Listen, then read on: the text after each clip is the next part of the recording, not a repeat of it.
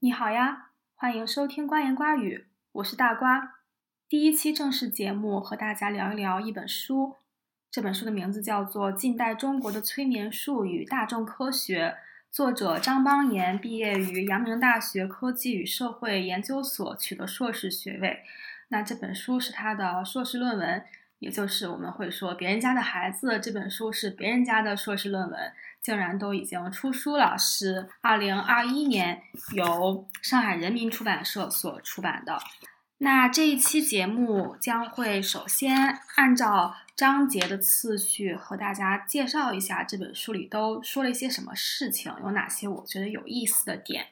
然后可能会有一些我自己读了这本书之后的想法。那需要声明的是，我对于科学史啊、科学哲学啊都是非常的外行，所以这很多想法也仅仅是我的一些个人的观察。如果有不足之处，欢迎指正。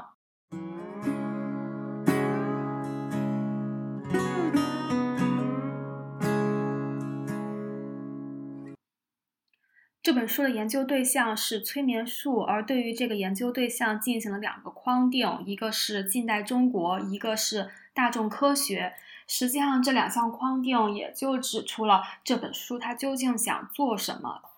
首先，它是关于大众科学，而和大众科学相对应的就是精英科学。实际上，大部分科学史的书写都是关于精英科学的，关于一小撮特别杰出的科学家，或者是他们所塑造的一个科学家的共同体。我们都很耳熟能详一些大科学家的名字，各个学科领域也都会追溯自己的奠基人。早期筚路蓝缕的发展历史，例如中国现代生物学可能会追溯到中国科学社在一九一零年代创立的生物学研究所。但是这样的研究方式遭到了很大的挑战，认为只有精英知识分子可以生产知识，那么普通的老百姓大众他们就被剥夺了知识的可能性。这里蕴含的假设是，只有一小部分精英团体，他们的心智可以企及自然界的真相，同时也预设了一种知识的扩散论，也就是说，知识是通过一套学院的系统，由中心扩散到边缘。我们会发现，这并不是必然的。李时珍编纂《本草纲目》时，从乡野老农那里收集了很多一手知识。在一些特殊的历史时期，大众的知识主体性在一定程度上得到认可。舒启洛的《红色革命与绿色革命：社会主义中国的科学种田》就展示了这样一个案例。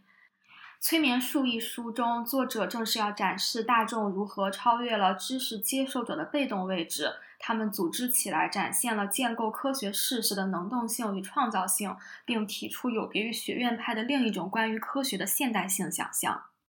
那么，为什么要研究近代中国的催眠术？这里作者针对的是另一种扩散论陷阱，也即科学知识是单一的从西方中心扩散到东亚边陲。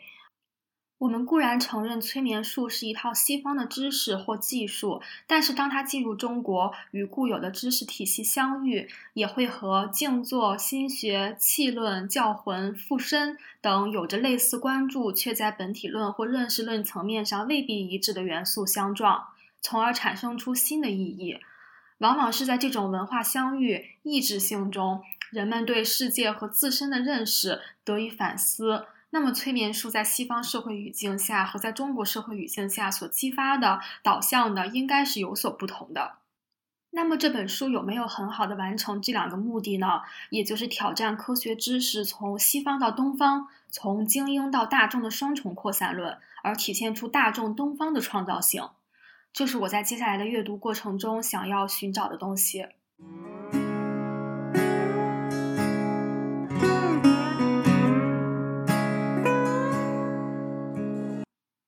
第二章《惊奇与忧惧：日常生活中的催眠术》介绍了晚清催眠术在中国通过怎样的途径传播，激起了怎样的科学、文化甚至政治的现象和想象。催眠术的学说要追溯到1773年，德国人梅斯梅尔宣称发现了动物磁力。这种磁力呢，充满了整个宇宙所有的生物、非生物、星体等等的身体之中，而且会相互的交织、流动、影响。如果有人生了病，那么一定是因为这个磁力流的不均匀分布以及阻滞。怎么样？这个说法是不是很像中国人所说的气？实际上，当时在华的耶稣会传教士钱德明听说了这个迅速风靡于欧陆的动物磁力说之后，致信巴黎耶稣会，说这个理论很像中国功夫，而梅斯梅尔所说的磁性双极正是中国理论中的阴和阳。中国人也认为是气的不平衡造成疾病。既然在大陆的两端都有类似的学说，那么这个说法应该是有相当的可靠性的。不过，也正是因为中国自身学术传统的深厚，当时的传教士除了在天文、历算、数学等领域之外，很难说服中国人接受他们的科学体系。直到十九世纪后半叶，两次鸦片战争之后，西方的坚船利炮展现优势。电气化时代到来，都市的声光化电令人沉醉。作为西方的，同时也是现代的物质化身，说服了最早接触这些东西的一批沿海都市精英知识分子要去学习西方。这个时候，一种基于电气、电磁波动想象的现代身体意识开始诞生。谭嗣同在《人学》中写道：“人之脑气筋通五官百骸为一身，即当如电气通天地万物人我为一身也。”谭嗣同应该是受到了当时的一批传教士科学译著，例如何信的《全体心论》、韦连成的《格物探源》，其中基于解剖的神经的对于人脑的一些新的认识。但毕竟当时应该还没有脑电波探测器吧？电磁看不见摸不着，更多是一种最新的、最前沿的可被挪用的理论。至于这种理论用于服务怎样具体的想象主张，却是大可细究的。不过，这里作者主张不仅要看谭嗣同等精英分子，而要看大众怎么样去理解催眠术。催眠术主要通过三种途径在民间流传，进入人们的视野。第一种是书面出版物，很多报刊都会刊载报道，说在西方又有怎样的一个催眠术的实验，实现了哪一些令人惊叹的结果。例如，通过催眠术来代替麻醉；例如，用催眠术治病。这种鼓吹来自西方的知识真理，同时又超越现有想象边界的故事，特别容易受到欢迎。因为他们或许意味着人可以克服现有的限制，去用一些超能力、脑电等方式跨级进步。被认为是中国最早的科幻小说之一，《东海觉我》，也就是徐念慈于一九零五年发表的《新法罗先生谈》中，主人公就经历了一场身心分离、脑筋紊乱之后，畅游世界各州宇宙星球的旅行。后来，他回到中国听催眠术讲习会，思忖如何利用脑电来挽救羸弱的中国。此外，还有两种扩散渠道是展演活动和催眠术讲习所，是由在日本、欧美学成归来的催眠术实践者在上海、天津这样的通译大都所举办。有趣的是，关于催眠术展演活动的报道，经常不是关于催眠术的威力，还有不少是说展演如何失败，大众大失所望。鲁迅甚至记录说，陶成章一个主要的催眠术推广者，曾经来问他有没有一种麻药类似催眠的效果。鲁迅不得不揣测，大概是陶成章害怕当众实验不灵吧。无论如何，通过这些渠道，催眠术都引发了市民之间的一种惊奇效应，但同时也屡遭当政者取缔，还产生了很多更加负面的都市传说。为什么要忧惧催眠术呢？作者梳理了三条线索：其一，思想性的线索。同时传入中国的社会心理学理论通常认为，群众心理、集体心理易受暗示；而在基于社会达尔文主义的主动竞争意识、救亡图存的进步主张影响下，催眠状态中的无意识和理性、自觉、主动的意识相对立。显然，后者才是二十世纪爱国启蒙的知识分子和政府更想要的。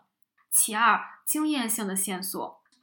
催眠术的传播伴随着沿海通商、传统社会结构瓦解等带来的新的都市经验，大量陌生人相遇带来一种紧张感，因此当时有很多被催眠、被偷窃的花边新闻。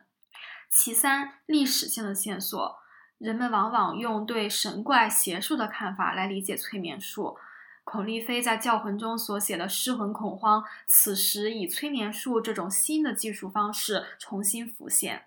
作者将催眠术在清末民初社会中激发的效应和18世纪末梅斯梅尔最初发明催眠术之时进行了对照。科学史的名著罗伯特·达恩顿所写的《催眠术与法国启蒙运动的终结》中就有一个非常有趣的论点。他说：“公众对催眠术的奥秘、丑闻及热烈激辩感到兴奋不已，却普遍对社会契约论无动于衷。”也就是说，一七八九法国大革命要注意到，这是一场依赖大众力量的革命，可能不完全是因为人们普遍接受了自由、平等、博爱的启蒙理念，至少有一部分要归功于大众不满当时的权贵精英打压催眠术。同时，在政治哲学层面上，催眠术、乌宁说和启蒙哲学是相通的。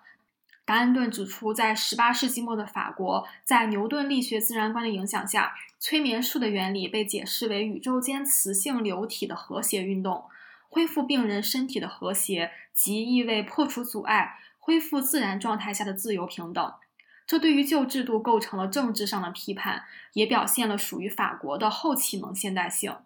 二十世纪初的中国当然是完全不同的语境，人们感到新奇的是激动、放射、暗示。等十九世纪兴起的生理学、物理学、心理学概念，这些话语对饱受挫折的中国人而言，提供了富国强种的进化想象，以更实用的取向发挥政治上的吸引力。此前有学者指出，一九一一年辛亥革命与法国大革命之间两个革命的对话，包括启蒙理念、暴力手段的借鉴，催眠术则是一则被忽略的对话。它向我们揭示，在大众层面。接受甚至参与革命的空间是怎样被创造的？正如米歇尔·德塞尔托的日常生活实践理论所说：“日常生活虽然经常被视为一成不变、缺乏反思，却也总是蕴含随机、戏耍、常识、凑合以及意外的发现与创造。”这一章主要描绘了催眠术传播的文化土壤。第三章机构的发展，催眠学会活动中的商业、政治与科学，进入了催眠术作为一套科学话语和科学实作具体的机构化的运作。第三章引入了两个具体的案例：中国心灵研究会和中国精神研究会，他们都于一九零零年代末期成立于日本，一九一零年代末期迁到了上海，在全盛期都宣称有接近十万的会员。而在建国后，也都以不同的方式在台湾与香港继续存续着。这一章所关注的，并不是催眠术到底是科学还是伪科学。作者应用科学知识社会学 （SSK） 的强纲领，也就是对于任何一种科学实作，都要以社会学的方式去分析、把握他们怎么样科学化自身，进行了哪样的一些化界工作，包括他们运用怎样特定的修辞风格，做出了哪些意识形态的努力，将自己的这一个学科和领域界定为科学的知识，并且排除其他人对于这一知识的合法性主张。这些催眠学会都有自己的官方出版物，开设面授和函授的课程。在市场经营中，他们诉诸学理，翻译外国教科书，制造与江湖郎中的区别，并且将自身定义为精神科学和物理、化学等物质科学平起平坐。在政治操作中，他们将自身学科的目的呼应孙中山所号召的心理建设。一九三零年代，蒋介石开展的新生活运动，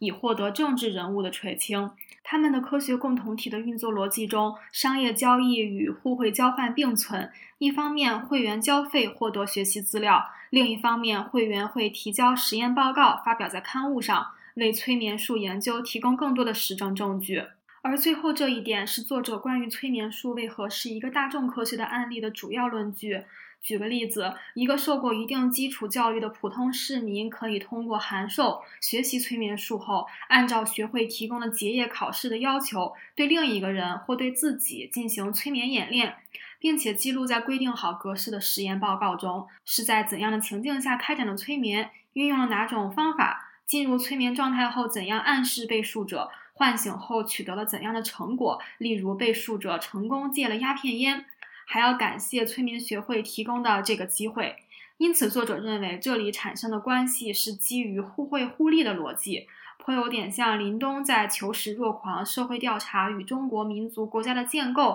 一书中所写的民族调查员。施术者通过这样一种实验报告书写，接触了科学知识的生产，被规训为科学活动的主体；而被术者往往是正在经历着鸦片烟瘾、遗精、移民思乡等典型的现代性的受苦经验，并且因为这些病患的象征意义受到双重折磨。这些恶癖痼疾往往是难以克服的。催眠实验就像是最后一根稻草。通过进入无意识的入神状态，进入心理深度，变革自身，从被唾弃的东亚病夫蜕变为符合时代所需的新人。假设催眠学会号称的十万会员所言非虚，这一项大众欢迎的科学为何未能进入主流？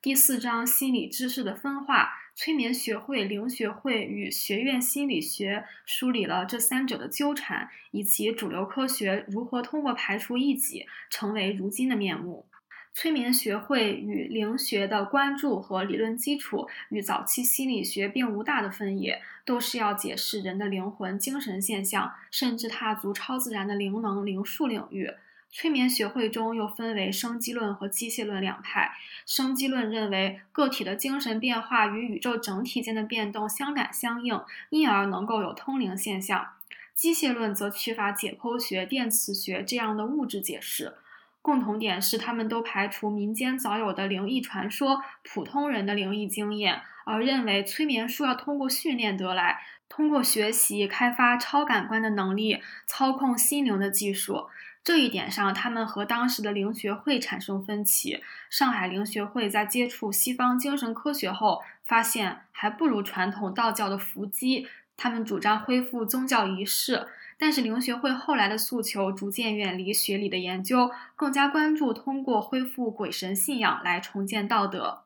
十九世纪后半叶传入中国的心理学、心灵学书籍中，不否定鬼神、灵魂、宗教。毕竟，主要的翻译者是传教士。富兰雅的治心免病法强调疾病的心灵成因，用了很大章节介绍催眠术。有读者读后赞其为《楞严外传》，西洋讲养生的书。丁伟良的性学局语 （Christian Psychology） 中说：“灵充满白体，由神变出两间也。”可见，这些心理学译著中所含的宗教超越色彩，被当时的中国读者用传统的混合了佛学与阳明心学的宇宙观加以接纳。其共通之处是，都承认在物质现实之外，贯穿宇宙与人心的超越性的存在。一九零一年，蔡元培翻译了日本哲学家、妖怪研究创始人井上元了的《妖怪讲义》，其中调查了日本全境六百多种妖怪，并且区分了假怪，也即可以用变态心理解释的现象，和真怪，也即超理的妖怪，无法化约为神经现象，是和神佛开显天地万物的本体有关。此时的科学界仍然拥抱一种混合扩张的科学方案。然而，一九零七年，蔡元培去德国莱比锡大学学习心理学之后，回国推广心理学教育。担任北大校长期间，支持陈大奇创立中国第一个心理学实验室。此时被机构化、合法化的是一种纯化、缩限的科学方案。学院心理学以实验归纳而非演绎为基础，排除超越界的事物。催眠术也被完全归入变态心理的领域。作者将催眠学会被排斥的这段历史置入1923年爆发的著名的科学论战的语境来理解，提出催眠学会的科学方案的独特性。论战的一方，留德的哲学家张君迈区分了物质科学、精神科学、人生观三者。物质科学由物理化学定律所主导，精神科学探究人的心理，但因人脑包含物质的成分。部分受制于因果律，不是完全的自由。唯有人生观关乎人的道德、自由意志，是完全自由的领域，也是他认为人们应该更加重视的领域。人应当有自主的主张、希望、要求，而不积极于追求物质或价值观完全被社会左右。这一说法被丁文江批判为玄学鬼在作祟。他认为科学的论理方法最终会指引人们遵循正确的价值。这一时代知识场域中的激进化、两极化的倾向，使得科学家对演绎法和哲学感到不安，忽略科学活动总是依赖于理论，而科学研究也蕴含特定的哲学观，即使实证主义也无法摆脱形而上学的假设。但或许被排除在主流之外的催眠学会提供了第三种可能。他们一方面认为现存的物质科学充满局限，不足以解释心灵现象，但又对科学方法怀抱盼望。电磁学、化学、力学、内分泌学的知识为心灵现象建立可能的科学解释。他们期待精神科学落实为军警的精神训练与人民的精神教育，形塑一种新的人生伦理的指导。由于催眠学至少是倾向于生机论的一派，与明清心学中天人感应、气论一脉相承，试图用这样的路径将超验现象纳入科学范畴，大概也就呼应了作者关于近代中国的独特贡献的论点，对于科学为何、科学何为提供一种有别于主流的机械论的思考。这在今日神经科学、脑科学与佛教的对话中已有可见的影响力。读完这本催眠术的书，是时候提出我的一些疑惑了。首先，我对于大众科学和近代中国这两个关键论点都不是特别被说服。尽管我们可以以 SSK 的主张认为催眠术的学术社团组织运作与当时的中国科学社等正规社团没有那么大差异，可是无论如何，催眠术的传播方式和互惠机制读来都很像卖保健品，甚至传销。有很多号称自己的产品依托某种高明的科学技术实现奇效的广告，往往也会拿一些号称的消费者亲身经验来背书。这样的广告，相信你也看过。而且和这些吹嘘的玄乎又玄的产品一样，催眠术课程价格不菲。大众究竟有多大的创造性在其中？如果说在法国大革命语境下，热衷催眠术的大众催化了革命。在地质晚期中国的语境下，催眠术提供的是强国保种、进化论甚至优生学的道德与政治方案，和主流精英话语仍旧是合谋的。当然，这一案例的有趣之处在于，主流精英知识分子主张人应该从无意识提升到有意识的境界，塑造新民新人，以实现救亡图存的目的。现代性被设想为光辉灿烂的新时代。而对于普罗大众而言，他们却是现代性、国民性话语被批判的弱国愚民，就像缠足的妇女被指摘为中国积贫积弱的恶源。同时，现代生活带来新的毒品上瘾、异化、价值丧失等体验，意味着他们可能很难摆脱自身的困境，像精英所要求的那样顺利成为新人。于是，催眠术提供一个模糊、软性的中间地带，许诺他们仍然可以挖掘埋藏在既有意识之下的潜能，在无意识过程中驱除恶习、恶疾与不良品行，强健精神意志，拓宽感官能力。催眠术的拥趸寄希望于通过这条道路，身心能有所转化，能摆脱孱弱的病体，保卫精神卫生，成为具有实验精神的科学人。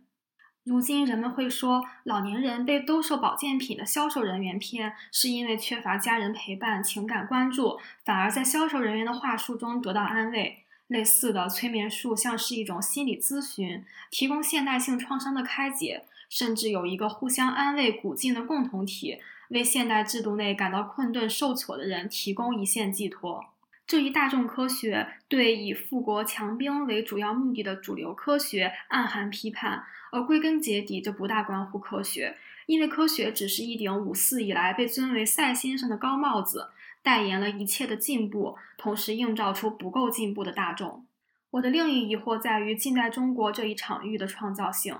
传统的气论究竟在多大程度上参与，对机械论、唯物论的科学观造成了怎样的挑战？我不太被说服的是，所谓的科学玄学之外的第三种道路。读起来，催眠学家太想拥抱科学术语，急于用电磁学、科学实验等给自己的学术提供物质解释、客观证据。这一认识论和本体论的假设，导致催眠学最终还是用科学因果律指导人的思想价值，消弭人的自由的可能性，并且成为对国民的规训力量。他们更像是丁文江的同伙。归根结底，催眠术的科学探索并未对国族话语、启蒙话语以足够的反思，更多是一种反应。对其审视的价值在于让我们看到一种现代人心灵的遭遇及试图去克服的过程。呈现在今日，或许就是越来越普遍的心理疾病吧。如今人们总说心理出问题要去看心理医生，是不是延续着从催眠术中寻求解脱一样的逻辑呢？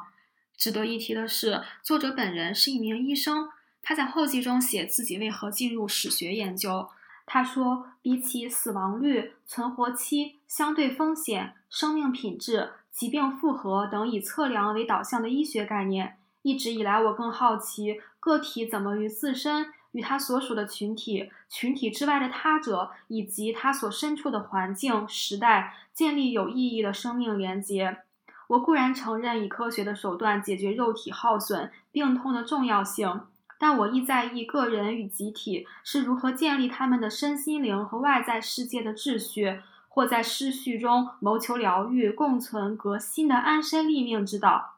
终究，我们的生命除了是生物性的，也是文化性的。它既立足于自然世界，也同时寓居于过去记忆与未来期待的交汇之所。我觉得，比起全书呈现的论点，这段话尤为有力动人。